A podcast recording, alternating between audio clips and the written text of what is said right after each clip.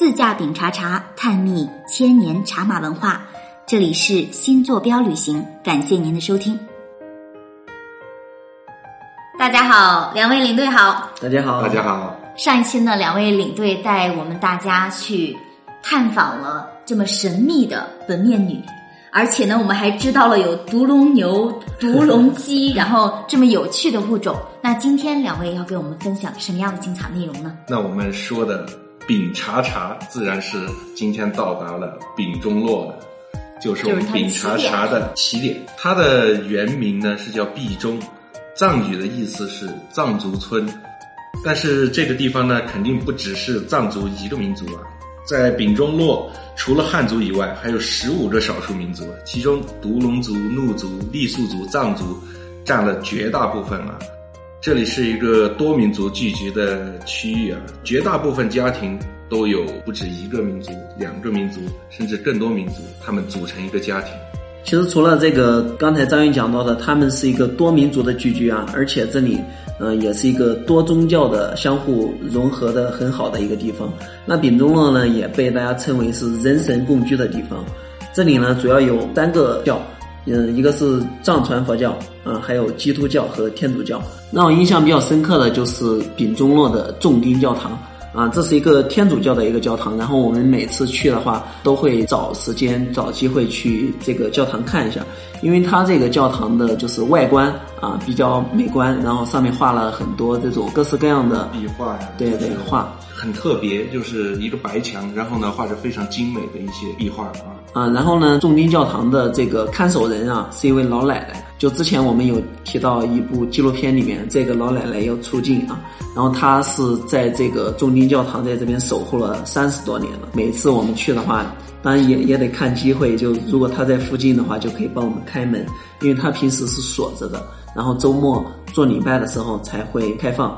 然后如果说你平时去的话，运气好的话，她可能就在附近，然后就可以帮你开一下门，这样。这个重丁教堂，我记得好像也是法国传教士任安守建立的。对对，然后就现在在这个重丁教堂的旁边就有这个任安守的墓在那边。然后每一次我们去呢，就和这个老奶奶聊聊天啊，就是可以从跟她的交谈的过程中，感受到她对这个宗教的一种感情吧。然后本来丙中洛这个地方就是嗯很淳朴的一个地方，她对于这个教堂的这种感情，她对于这种天主教的这种感情，都会不言而喻的，就是流露出来。对对，我们之前说的就是他们每一个民族对每一种宗教都是一种包容的态度。那说到这儿呢，就是除了这个中立教堂，咱们还可以去。去到一个藏传佛教的一个寺院，叫做普华寺。那这个寺院呢，是在一个嗯比较高的一个一个山上啊，就是后面正好就是那个贡当神山啊，贡当神山一个羊脂玉的那种白色大理石的那样一座山峰。对，是丙中洛的一个神山啊。然后这个嗯藏传佛教的这个普华寺呢，就是现在也是地理位置比较高，然后所以说平时这个也没有什么游客到达那边。啊，然后那边有这样的白塔啊，然后在那边转转塔呀，然后听这个僧人念念经啊，就是也还是不错的，可以在那边嗯点个灯什么的啊。我想呢，这个普华寺的修建年岁应该是非常久远吧？对，这个据说这个丙中洛的藏传佛教是一四九零年传入的，那这个普华寺呢，它是建于清朝道光四年，也就是一八二五年。历史确实都是比较久远了，而且我觉得确实像我们所形容，顶中洛这个地方是人神共居的地方。对对对。那从这一点真的是可以极大的体现出来，多民族在这里共同生活，而且各种宗教在这里这样和谐融合的存在。那人们在形容丙中洛这个地方的时候，还有另外一个词语，叫做世外桃源啊。那我想呢，这个也是一个特别。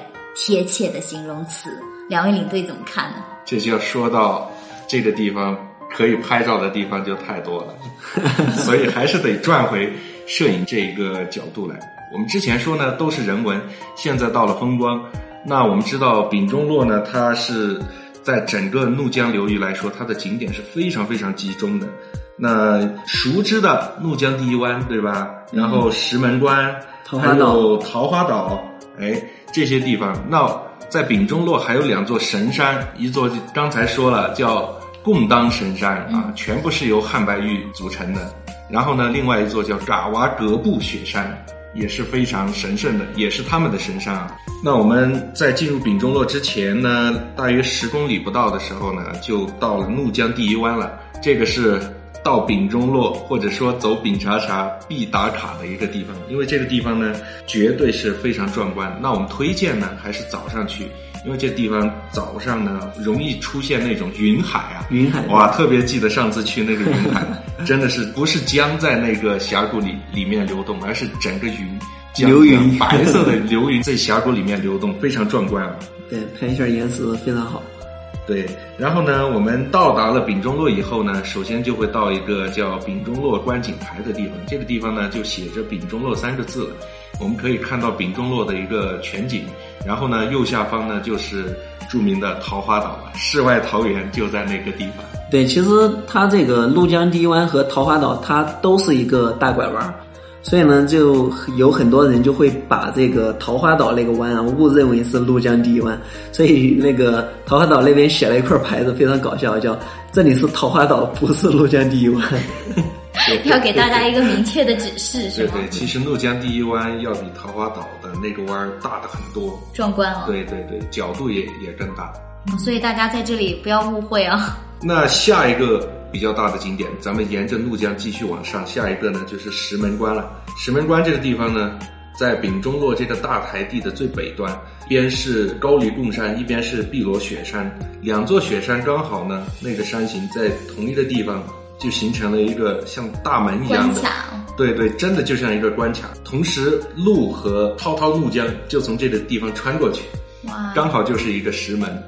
嗯，然后比较有意思的就是它的两边的石壁上面，啊，刚好就是一边的石壁上面有一个脚印，一边有一个拳头印，啊，就好像是盘古开天辟地的时候一拳一掌，刚好。